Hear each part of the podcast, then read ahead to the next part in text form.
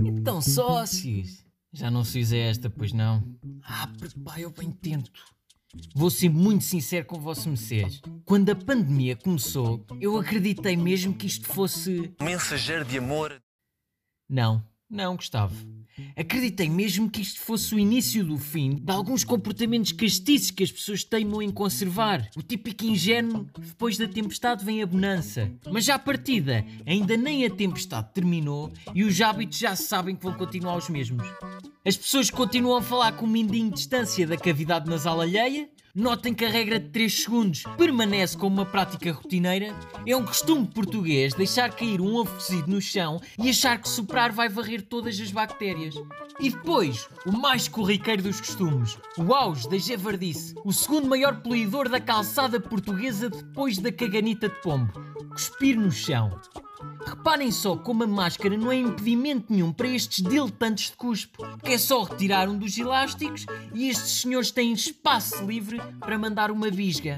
Quando nascemos, sejamos lusitanos, mouros, judeus, suecos, fenícios, celtas, não interessa, as duas coisas que é garantido que conseguimos produzir são baba e excreções. O resto que fazemos é uma surpresa para todos.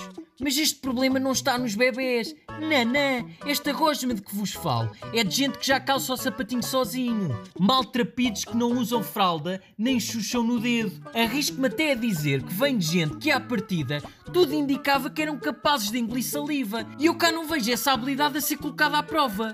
Estou cansado de andar pela calçada portuguesa e não saber se aquilo que pisei é água, saliva ou pastilha elástica.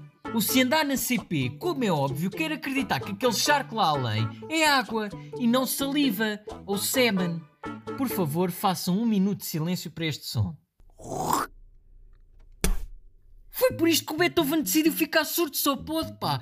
Estes badameques vão ao pulmão da terra. Sim, sim, ouviram bem. Não é o pulmão deles. Impossível tal pujança vir de um órgão tão medíocre. Eles vão realmente ao pulmão da terra, que é o que tudo indica é Val do Peso, Conselho de Crato, buscar aquela mucose nojenta, aquela escarra que sai da cave da alma e espetam-na ali. Paz! Mesmo na calçada.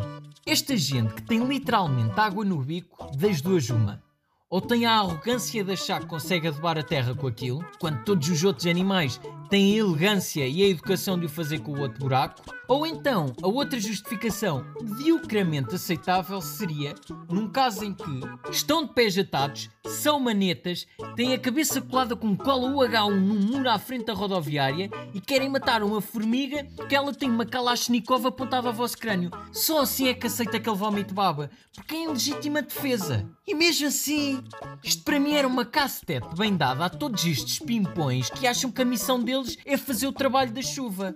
Pessoas, geralmente coisas que estão dentro de nós, quando expelidas cá para fora, lamento pá, mas não são assim tão bonitas de ser partilhadas com o mundo todo.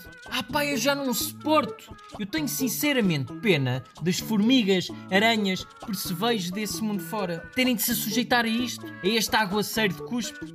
Por isso é que conto com o vosso apoio para abraçarem esta causa com vivacidade, vontade de mudar, energia e com a robustez do povo lusitano. Esta é uma proposta digna de ser apresentada ao Partido de Animais Natureza. Consiste então na criação de pequenos guarda-chuvas para todos os insetos sujeitos a esta libertação de mucosas reprimidas.